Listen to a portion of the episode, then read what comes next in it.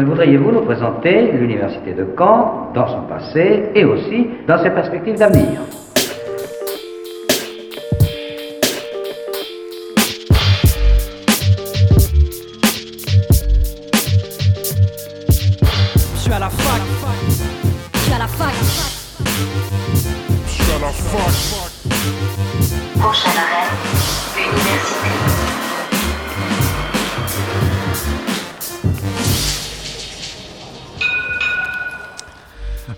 Bonjour à toutes et à tous, nous sommes le mercredi 5 février et il est midi sur Radio Phoenix.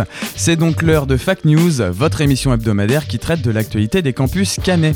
Au programme aujourd'hui, mon focus de la semaine portera sur la réforme des études en santé qui entrera en vigueur en septembre prochain. J'accueille Karine Bouix, coordinatrice du CDAD 14.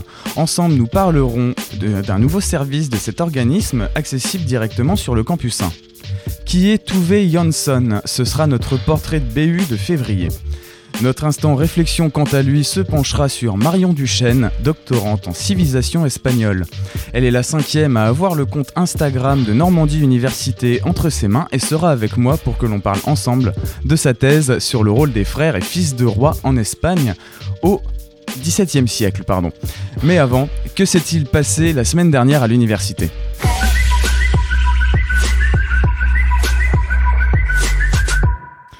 Les résultats des élections du 28 janvier ont été publiés vendredi dernier par le président Pierre Denise. La FCBN ressort grande gagnante du scrutin puisqu'elle obtient 5 sièges sur 6 en conseil d'administration ainsi que 13 des 16 sièges en commission de la formation euh, et de la vie universitaire ou autrement appelé CFVU. Ensuite, on retrouve le SL Caen avec un siège par conseil. Enfin, l'UNEF et l'UNI repartent eux avec un élu chacun en CFVU. La deuxième étape de ces élections au conseil centraux de l'université se dérouleront le 17 mars, le 17 mars prochain avec l'élection des représentants des personnels. Enfin, nous saurons le nom du successeur de Pierre Denise à la tête de l'université cannaise le 1er avril. Les portes ouvertes de l'université de Caen ont débuté le premier avec les sites distants, notamment Alençon ou encore Cherbourg. La suite aura lieu samedi sur les campus cannais. Si vous souhaitez savoir le programme de ces journées, vous pouvez notamment réécouter l'interview de Franz Vincent dans l'émission de la semaine dernière sur le site de Radio Phoenix. Hier après-midi, dès 16h, l'association des étudiants en droit L'Excadomus organisait une conférence sur le thème du harcèlement scolaire. Témoignages d'étudiants, intervention d'une psychologue et d'une professeure de droit étaient au programme. On pouvait notamment y retrouver une cellule psychologique ainsi qu'une vente de nourriture dont les bénéfices ont été reversés à l'association Harceler n'est pas joué qui lutte au quotidien contre ce fléau. C'était votre récap de la semaine. Ah. Pardon. Euh, mais avant, pardon, excusez-moi, avant de faire mon focus, j'aimerais, à l'instar d'Arnaud dans la belle antenne, vous faire écouter le son de la semaine.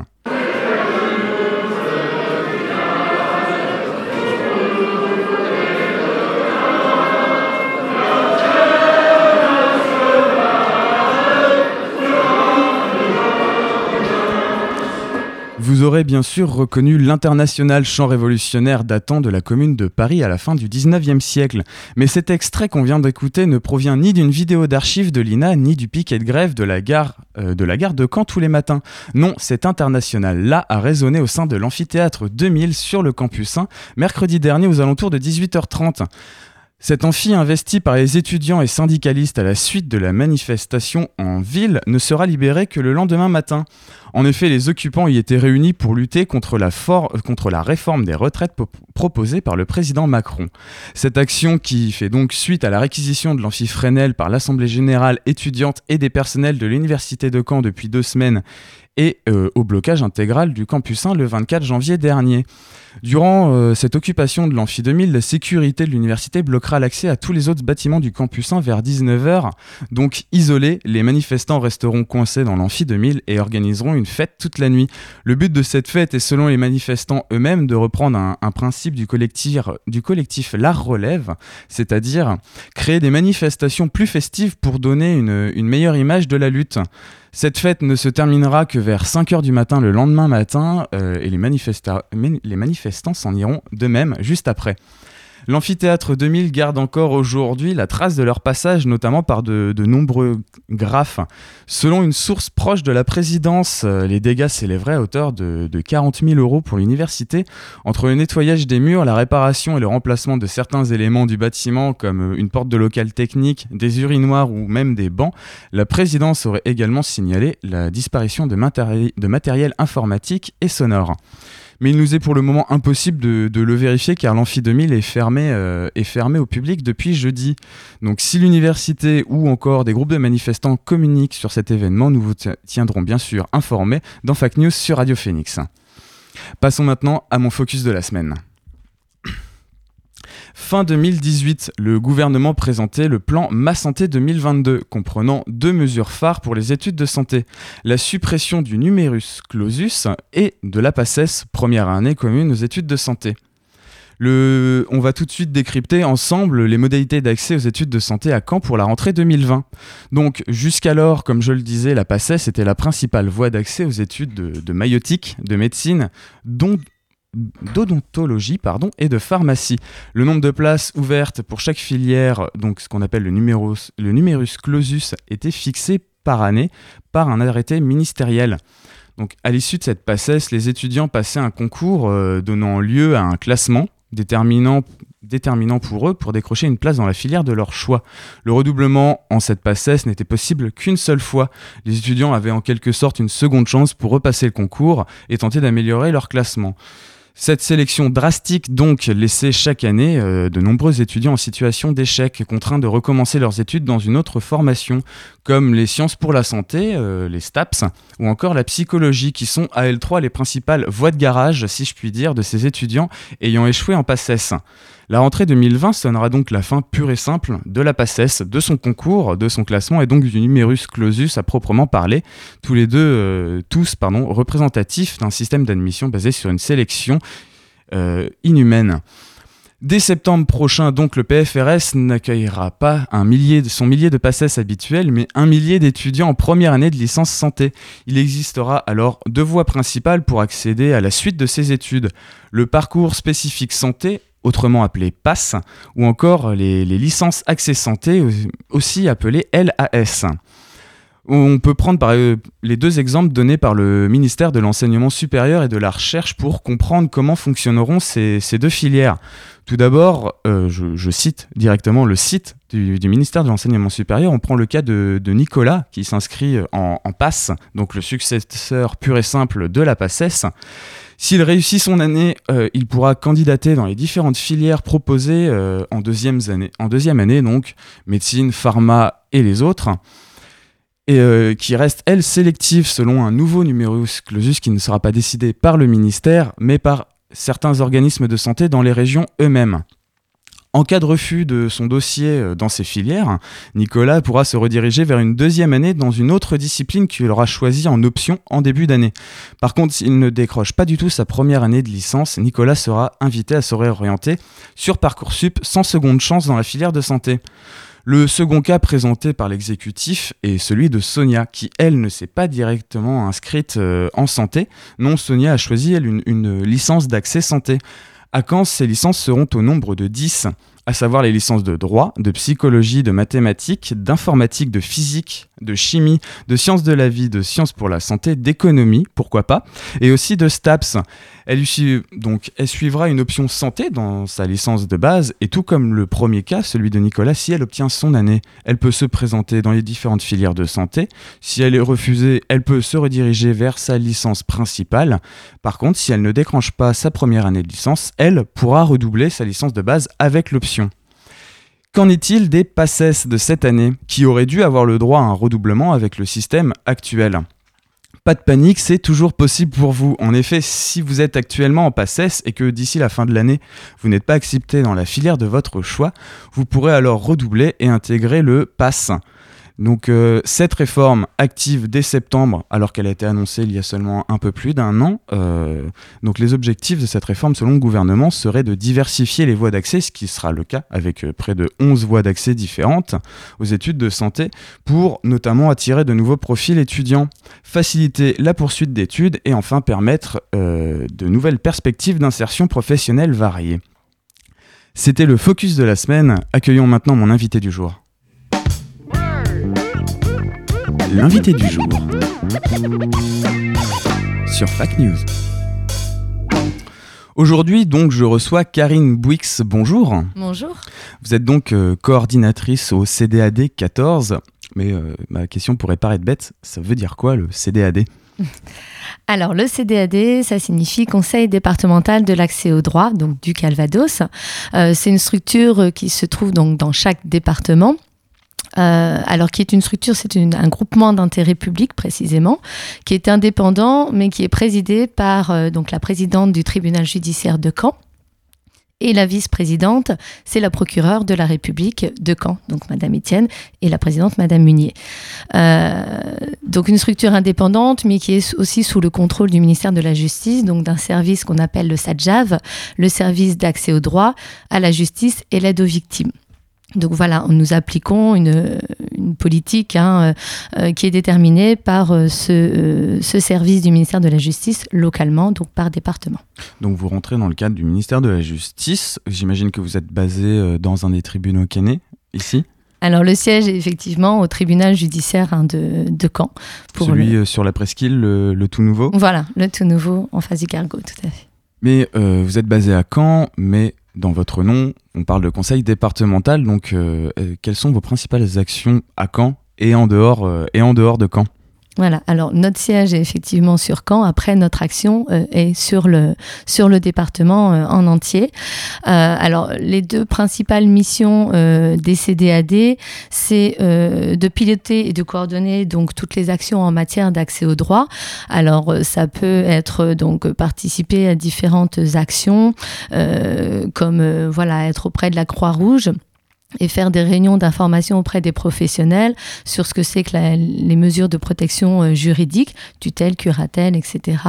Ça peut être de mettre en place euh, des actions aussi euh, pour lutter contre les violences euh, intrafamiliales, euh, donc auprès de, du, du Bessin, donc dans, dans le cadre de, euh, d'animation, de ciné-débat sur un, un film euh, voilà, portant sur, euh, sur ces violences. Euh, ça peut être également participer dans des établissements scolaires auprès de, de la protection judiciaire de la jeunesse qui met en place des expositions qu'on appelle 13-18 sur les droits des, des enfants. Donc voilà, différentes actions auxquelles le CDAD peut participer pour permettre l'accès aux droits des différentes personnes. Donc ça, c'est sa première grande mission. En parlant d'accès au droit, euh, moi, la première chose qui me vient à l'esprit, c'est euh, le rôle, du, par exemple, de l'avocat commis d'office pour une personne qui ne peut pas se avoir, qui ne peut pas se payer un avocat lui-même.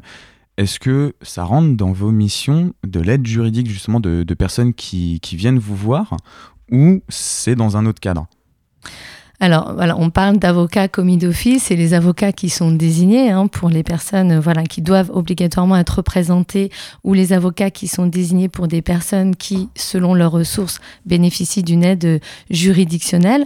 Alors, dans nos missions, effectivement, la deuxième mission où on est, donc, euh, on met en place des permanences d'accès au droit, les personnes peuvent venir nous voir en nous précisant euh, qu'ils ont besoin d'un avocat, mais qu'en fonction de leurs ressources, ça va être compliqué on peut les aider à remplir ce qu'on appelle un dossier d'aide juridictionnelle, donc en fonction de, leur, de leurs ressources, de bénéficier partiellement ou totalement d'une aide de l'État et d'une désignation donc d'un avocat par le barreau pour les assister. Donc voilà, nos missions euh, rentrent dans ce cadre, donc voilà, pour les aider à cette désignation. Après, il y a des avocats voilà, de, de, de permanence, hein, selon les difficultés et les procédures. Donc on peut voilà, les renseigner, nous les accompagner pour obtenir euh, l'aide de cet avocat, ce qu'on appelle l'avocat euh, commis d'office. Donc, euh, la Croix-Rouge, les écoles, de l'aide juridique euh, pure et simple. Donc, j'imagine que rien qu'avec euh, ces trois actions différentes, il n'y a pas de portrait type de personne qui vient vous voir pour, euh, pour avoir con- des conseils. Donc après, donc voilà, on a des professionnels, des partenaires qui viennent nous chercher donc pour animer donc voilà des actions, organiser des actions et à côté de, de ça, donc nous animons donc des permanences nous assurons des permanences d'accès au droit pour toute personne. Donc pour toute personne, hein, euh, peu importe la, catégorie socio-professionnelle, peu importe euh, l'âge, euh, voilà, toute personne peut venir nous voir dans nos différentes permanences. Justement, ces, ces permanences, c'est un peu l'objet de pourquoi je vous ai fait venir, puisqu'il y en a à la BU Pierre Sineux depuis la rentrée dernière. Mais avant d'en parler, on va se faire une première pause musicale avec un titre de la protégée de, de Kanye West, 070 Check.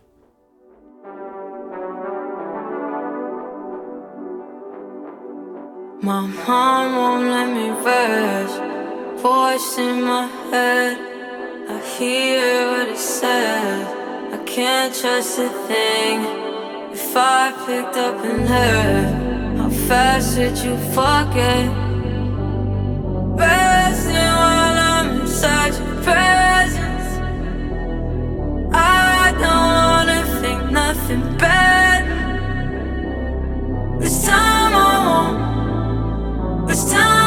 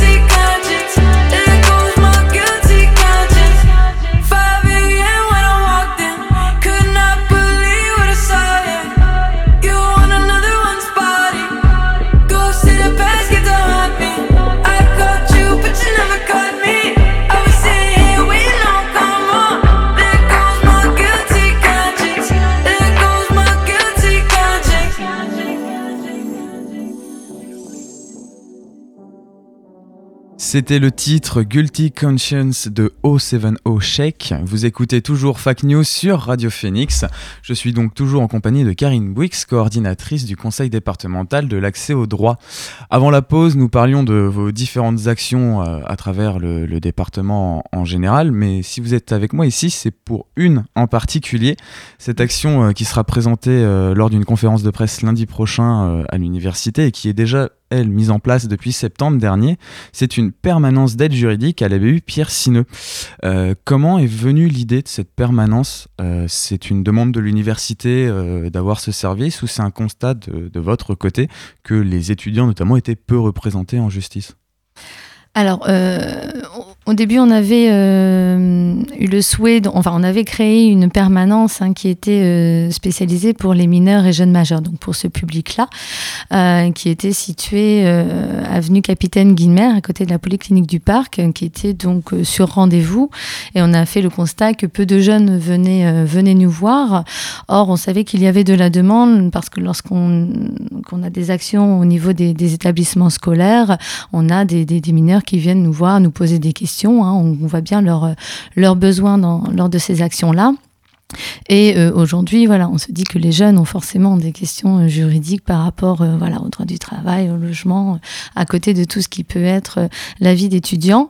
Donc, on s'est dit qu'il fallait se, se rapprocher, d'où, voilà, une volonté de, de tenter un partenariat avec l'université via donc le, le doyen de, de la faculté de, de droit. Donc, on a mis en place ce partenariat. On a été très très bien, très très bien accueillis. Euh, donc on souhaitait un local qui permette donc à tous les étudiants hein, d'avoir accès à cette permanence d'accès au droit. Euh, on l'a prévu donc euh, aussi en contrepartie avec un étudiant donc de la faculté de droit qui vient au CDAD aussi dans un stage perlé dans le cadre de son cursus universitaire. Donc ce qui permet voilà de faire un échange de, de partenariat entre l'université et le, et le CDAD. Donc à l'université, vous êtes à la BU Pierre Sineux, deux mercredis par mois, c'est ça? Voilà, de mercredi Euh, après-midi.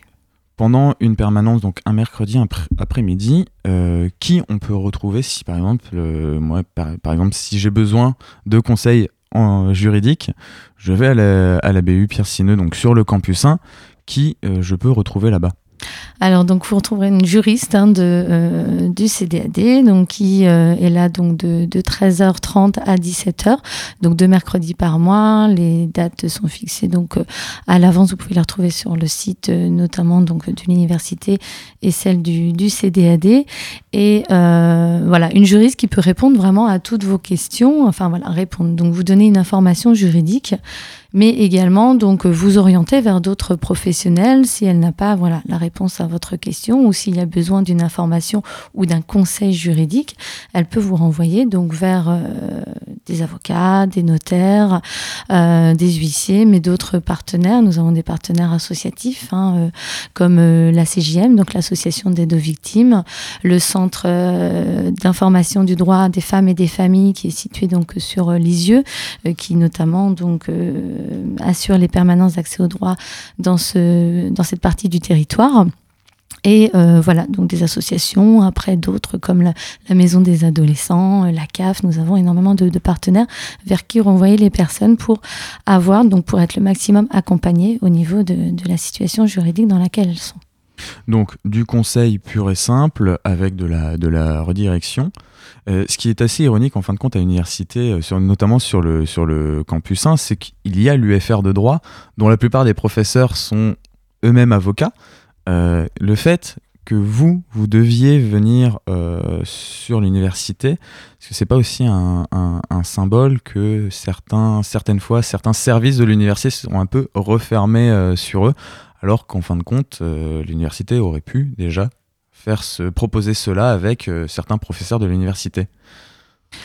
Oui, alors je pense effectivement qu'il y a des informations qui peuvent être données voilà, par les professeurs. Après, euh, je pense que c'est aussi euh, un service qui est euh, euh, peut-être euh, voilà, qui permet aussi un accès à tout le monde. Est-ce que tous les étudiants vont facilement vers les professeurs de droit lorsque ce sont les étudiants de de droit peut-être?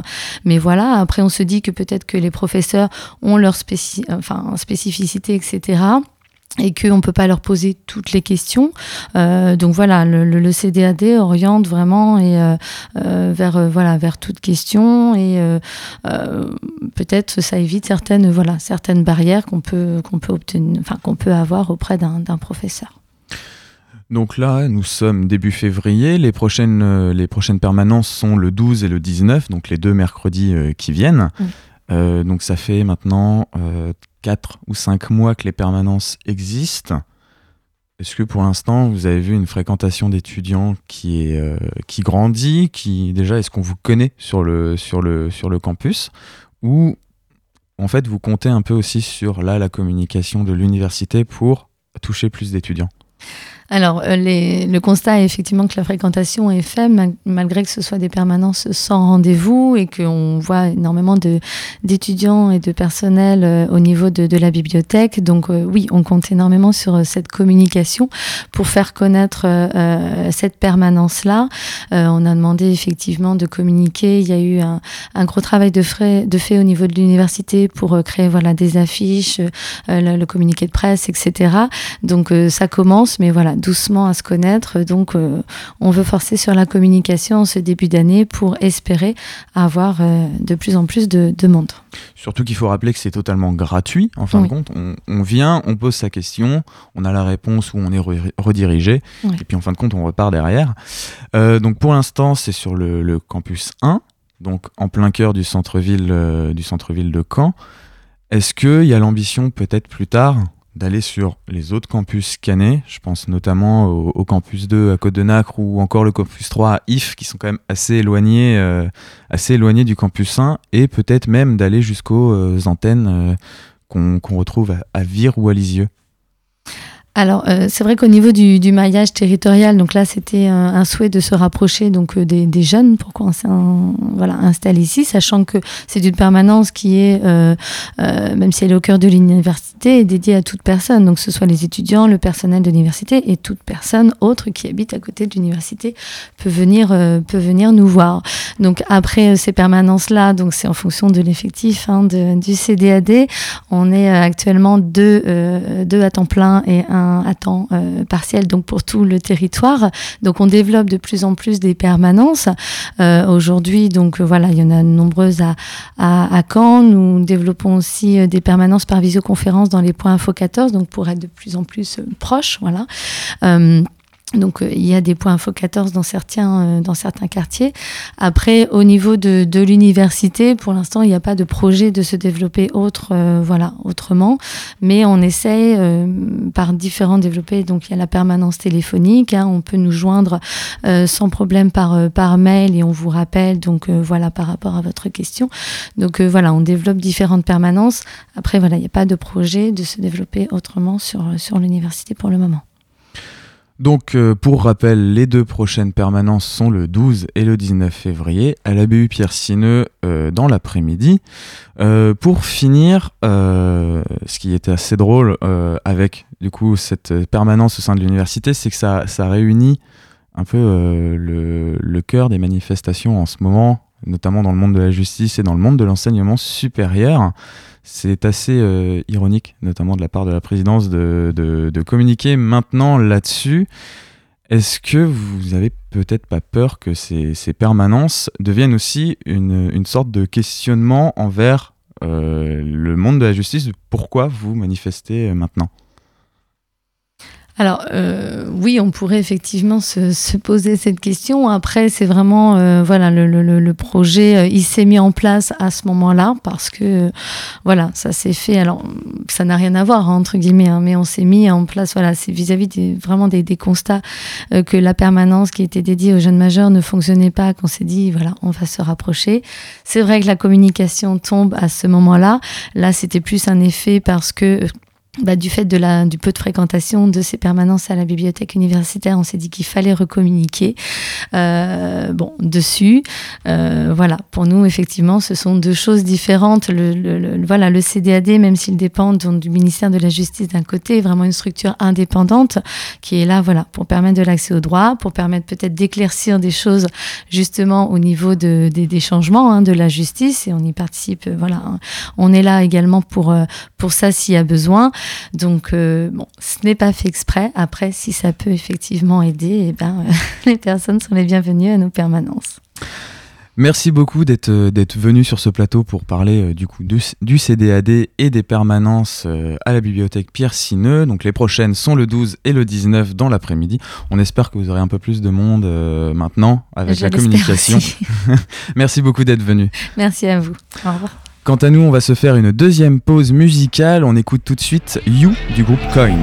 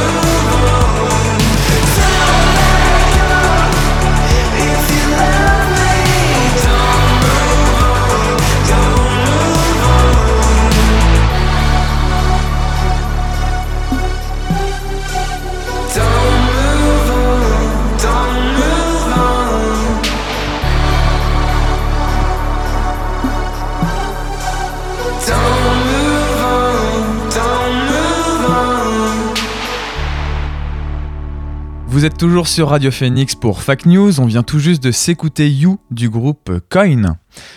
Nouveau mois, nouveau portrait de BU. Après l'INSPE et le portrait de Gaston Mialaret la semaine dernière, redirigeons-nous vers le campus 1. Qui est Tuve Jansson? Tuve est une écrivaine et dessinatrice de bande dessinée finlandaise.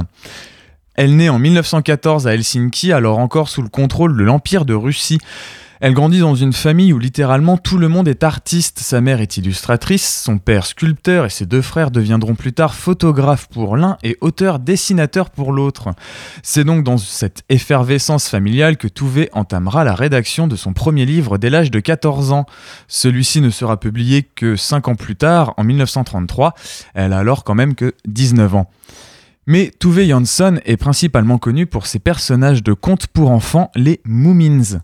Ces petits êtres ressemblant à des petits hippopotames sont les personnages principaux d'une quinzaine de livres parus entre 1945 et 1970, mais aussi d'une série de comic strips dans le mensuel finlandais Mitid, puis dans le quotidien américain The Evening News à Détroit.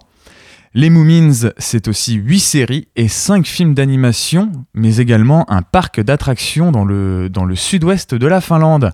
Tove Jansson est également connue pour avoir embrassé une carrière de peintre et d'illustratrice. Pour cette dernière, elle est notamment celle qui a illustré Le Hobbit de J.R.R. Tolkien ou encore Les aventures d'Alice au Pays des Merveilles de Lewis Carroll.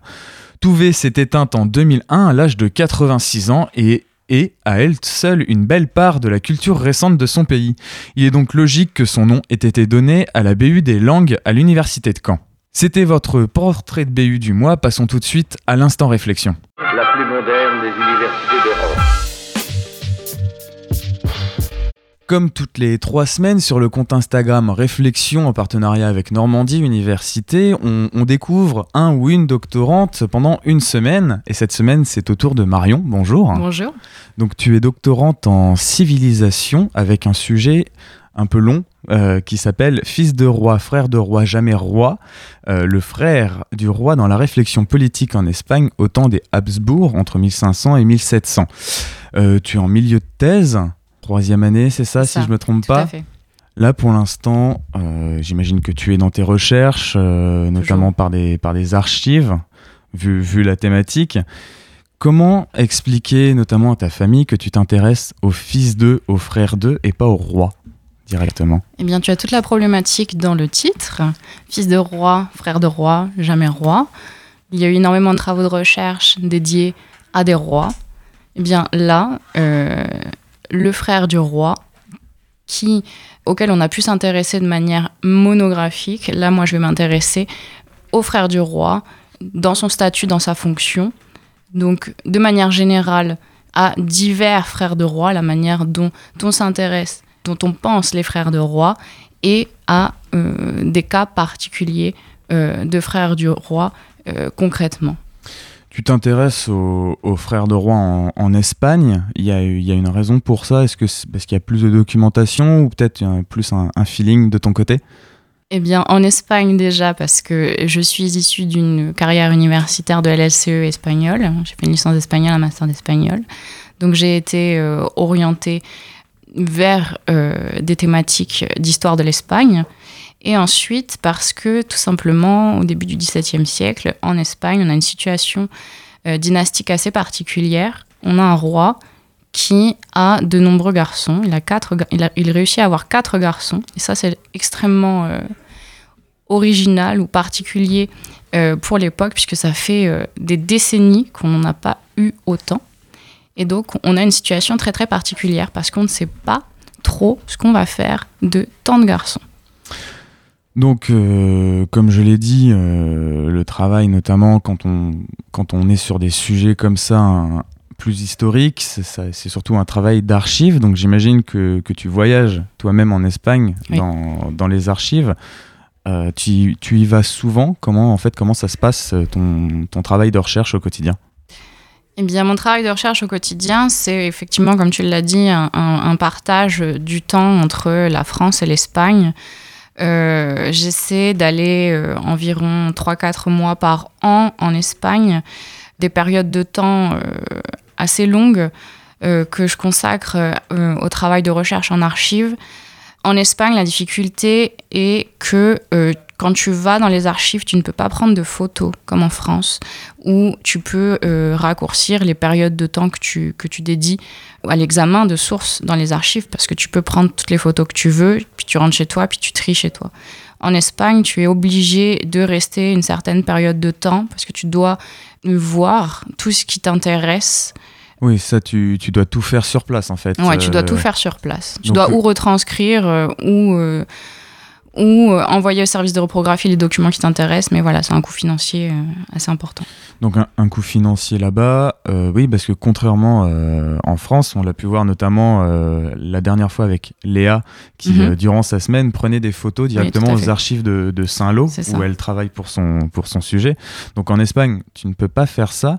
J'imagine que retranscrire, ça te prend énormément de Ouais, temps, ça prend beaucoup de temps. surtout euh, pour, des, pour, des, pour des documents du XVIIe siècle. La langue ne doit pas être la même que celle que tu côtoies toi. Parce que c'est comme ça déjà en, en- en français.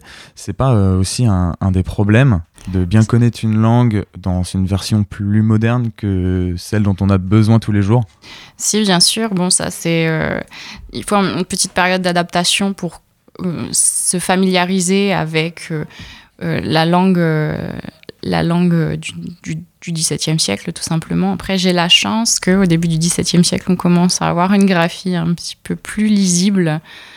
Si on remonte un petit peu plus loin, c'est plus compliqué. Oui, parce que pour avoir, pour avoir été en, en études d'histoire et pour avoir, avoir fait face à ce, à ce genre de texte, des fois, juste réussir à, à lire, c'est très complexe, euh, notamment sur des écritures du 15e, du 16e Oui, siècle. ça, c'est compliqué. 17e, normalement. euh, Ça commence à aller mieux, mais bon, c'est toujours le début du XVIIe siècle et je vais te faire une confidence. Quand c'est trop compliqué, je passe. Euh, du coup, là, tu es en troisième année de thèse. Tu es à peu près au milieu de ce que tu m'en as dit avant, du fait notamment de, des archives espagnoles Oui. qui te rallongent un peu ce, ce temps de travail. Euh, tu comptes euh, finir cette thèse à peu près euh, vers, euh, vers quand Hum, j'aimerais, j'aimerais l'automne 2021, en automne 2021. Donc d'ici un an Un et an et demi demi, ouais. maintenant. J'imagine qu'à côté, comme tous tes, tes, tes collègues doctorants, tu as des choses à côté, notamment de la vulgarisation ou de l'enseignement. Oui. Est-ce que toi, du coup, tu enseignes déjà euh, à l'université ou au sein euh, de lycées, de collèges Alors euh, non, j'ai la chance d'avoir un contrat doctoral. Euh, je suis financée par la région Normandie, ce qui me permet pendant trois ans de me consacrer exclusivement au travail de recherche. Enfin, exclusivement, donc c'est relatif, puisque les doctorants ont tout un tas d'autres euh, obligations euh, à côté du travail de recherche euh, en lui-même. Euh, cette année, je ne, ne- je ne donne pas de cours à l'université. J'en ai donné l'année dernière. Euh, cette année, euh, j'ai préféré être libérée de ces obligations afin de pouvoir passer plus de temps justement dans les archives en Espagne. Mais du coup, tu as quand même à côté des, des colloques, j'imagine, des rédactions d'articles Oui. aussi Oui, oui. Euh, participer euh, à des journées d'études, à des colloques, organiser des événements scientifiques, euh, ce sont des activités qui font partie du travail du doctorant, puisque le travail du doctorant, c'est un tra- une formation. C'est la continuité de la formation universitaire. C'est l'apprentissage du travail du chercheur euh, par la suite. D'ailleurs, en parlant d'événements, vendredi dernier, en partenariat avec le Dôme, il y avait les ateliers du chercheur, Oui. c'est ça? Tout à fait. Et du coup, en fait, en, en- en quoi ça a consisté euh, cette journée de vendredi? Bien, l'atelier du chercheur, c'est un projet qui permet de mettre en contact les doctorants, les jeunes chercheurs, avec euh, un public. Euh, là, c'était un public scolaire. Nous avons reçu euh, des classes de, de seconde. Et avec euh, d'autres collègues doctorants, nous avons disposé d'environ 20-25 minutes pour expliquer à euh, des groupes d'élèves de seconde en quoi consistait notre travail de recherche. Donc, bien évidemment, euh, avec des mots simplifier, euh, transmettre notre sujet et nos problématiques de recherche pour que cela soit compréhensible à des élèves de seconde. D'ailleurs, comment, comment toi, en, en une ou deux phrases, tu as résumé ton, ton sujet? Parce que j'imagine que tu dois un peu enlever, tout- par exemple, les Habsbourg, Oui. qui peut paraître un peu flou.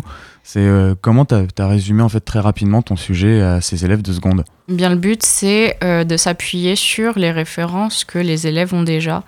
Donc, euh, par exemple, la problématique de mon sujet de, de recherche, c'est tout simplement comment est-ce que on gère une rivalité qui peut exister entre un frère aîné qui a tout et un frère cadet qui n'a rien. Et les élèves ont des références de frères euh, qui euh, se sont battus, qui euh, ont tué un autre frère d'ailleurs. Donc j'ai pris l'exemple de Rémus et Romulus. Ça fait partie de leur programme d'histoire.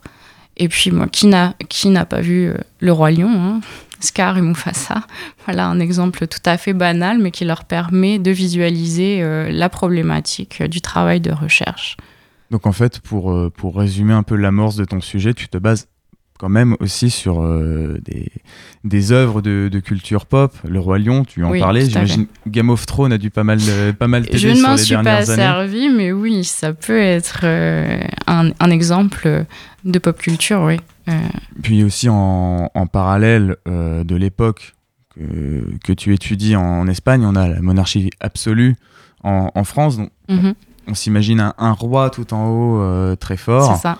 mais au final, il ne travaille pas seul et c'est aussi là tout l'objet de ton, ton doctorat. C'est ça. Le- la, la monarchie héréditaire, dans sa définition, utilise tous les membres de la famille royale. Tous. Tout dépend de si on se place en France ou en Espagne. hein. Mais euh, en Espagne, la plus grande partie des membres de la famille royale sont utilisés à différents, différents postes euh, de gouvernement au sein de la monarchie.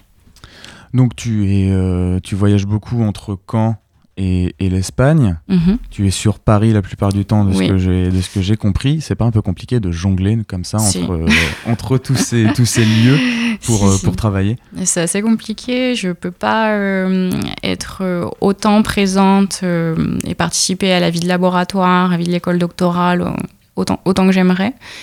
L'avantage de résider pro- près de Paris, c'est que je suis à côté des aéroports et euh, je mène également un travail de recherche au sein des archives françaises, parce qu'il y a énormément de, documents qui m'intéressent euh, dans les archives euh, parisiennes. Et bon, bah, on sait que de toute façon, sans difficulté, il n'y a pas de saveur. Donc euh, tu, tu espères que dans un an et demi, euh, toutes ces difficultés soient bonifiées par, euh, par un grade de docteur. J'aimerais, oui. Et du coup, est-ce que tu as pensé à ce que tu ferais après ce doctorat? Est-ce que tu enchaînes sur une deuxième thèse comme, comme l'a fait Sylvain, qui a été dans cette émission ou, Je vais attendre un petit peu pour suivre l'exemple de Sylvain. J'ai les concours de l'enseignement, je suis agrégée d'espagnol, donc je reprendrai très certainement un poste de professeur d'espagnol dans le secondaire. En parallèle, je postulerai euh, à des postes de maître de conférence euh, en civilisation de l'Espagne classique, s'il y en a. Bah, en tout cas, on, on te souhaite euh, bien du courage et bien de la réussite Merci. pour euh, cette année et demie à venir encore euh, en doctorat et en thèse. Euh, on peut te retrouver toute la semaine sur le compte Instagram Réflexion de Normandie Université. Merci beaucoup d'être venu sur le plateau. Merci à toi.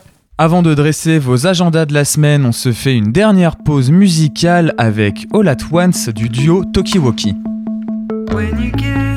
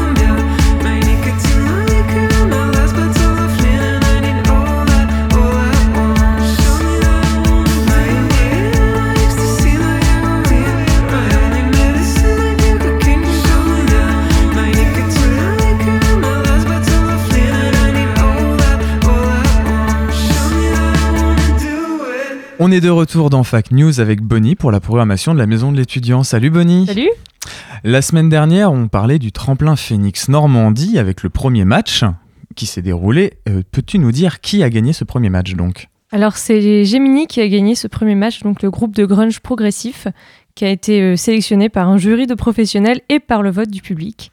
Et donc on les retrouvera lors de la finale euh, du 9 avril à la MDE. Il y a eu match où euh, ils ont gagné un peu euh, avec grande avance euh, au niveau des votes.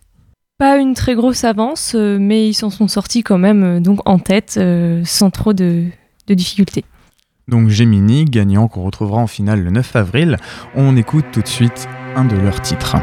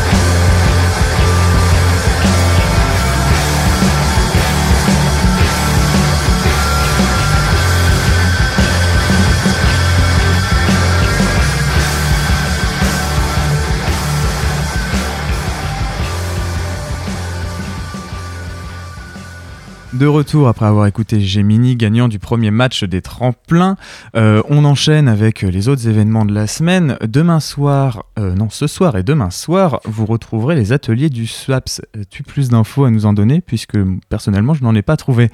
Oui, donc les ateliers du SWAPS, c'est donc l'atelier de danse. Euh, c'est une création collective des élèves du SWAPS dans le cadre donc de leurs ateliers. Euh, et donc l'info principale, c'est que le thème de cette année, c'est l'entretien. Et donc pour en savoir plus, il faudra venir découvrir euh, le spectacle. Donc ce soir et demain soir à partir de 20h, c'est ça? Voilà. Ah, bien sûr, à la maison de l'étudiant. Et on continue avec euh, les autres ateliers de la semaine. Lundi dernier, on, on a parlé ensemble euh, du forum vidéo qui devait se dérouler le 3, mais il a été reporté. Oui, il a été reporté donc au lundi 10 février à 20h. Donc euh, rien ne change à part la date, c'est toujours le même concept, euh, c'est organisé avec la petite marchande de films. Et le but c'est de venir présenter ses films, d'échanger autour de ses créations audiovisuelles. Il n'y a pas de censure, tous les films qui sont pro- proposés sont projetés et la seule contrainte c'est d'être présent pour défendre son film et d'en parler au public le soir de la projection. Et enfin, la semaine de la maison de l'étudiant se terminera avec le Café Polyglotte, euh, le classique Café Polyglotte mardi prochain. Exactement, donc mardi 11 de 18h30 à 22h, le Café Polyglotte avec Erasmus and International in Caen. Donc ce sont des tables où on discute dans la langue de son choix, euh, anglais, allemand, espagnol, italien, polonais, arabe, etc. Et le but c'est de discuter dans une ou plusieurs langues et de rencontrer des étudiants du monde entier. Pour rappel, il y a aussi toujours euh, l'exposition Unseen du, de l'Instagrammeur Kylian CHRT, dont vous pouvez retrouver l'interview dans l'émission de la semaine dernière à réécouter sur le site de Radio Phoenix. Bonnie, quant à nous, on se dit à la semaine prochaine pour notamment parler du match 2 des tremplins Phoenix, si je me trompe pas. Oui, c'est bien ça. À la, semaine, prochaine. Et je tiens à dire que cette conviction de la jeunesse ne peut être aujourd'hui renforcée. Quels sont vos autres événements de la semaine? Je vous le dis tout de suite. Ce soir, entre 18 et 20h, l'Amphi Pierre d'Or accueille une nocturne du plan de Rome. Pendant près d'une heure, vous pourrez, grâce à une visite interactive, observer l'installation d'une obélisque aux alentours du 4e siècle. Demain, de 9h à 17h, est organisée une journée d'études autour de la thématique du droit et des vulnérabilités. Cela se déroule en 4 temps à l'amphi de la MRSH. Samedi soir, allez voir un derby sportif à la Folie Couvre-Chef. En basketball, l'équipe de Camp Nord recevra la réserve du CBC. Coup d'envoi prévu pour 20h, c'est totalement gratuit et personnellement, j'y serai. Enfin, mardi prochain, allez voir Les filles du Docteur March à l'Amphidor. Ce film, tout récent, il sera projeté par le Café des Images. Fac News, c'est déjà terminé pour aujourd'hui, mais ne vous inquiétez pas, on se retrouve la semaine prochaine. En attendant, je vous laisse avec Clémence et la Méridienne.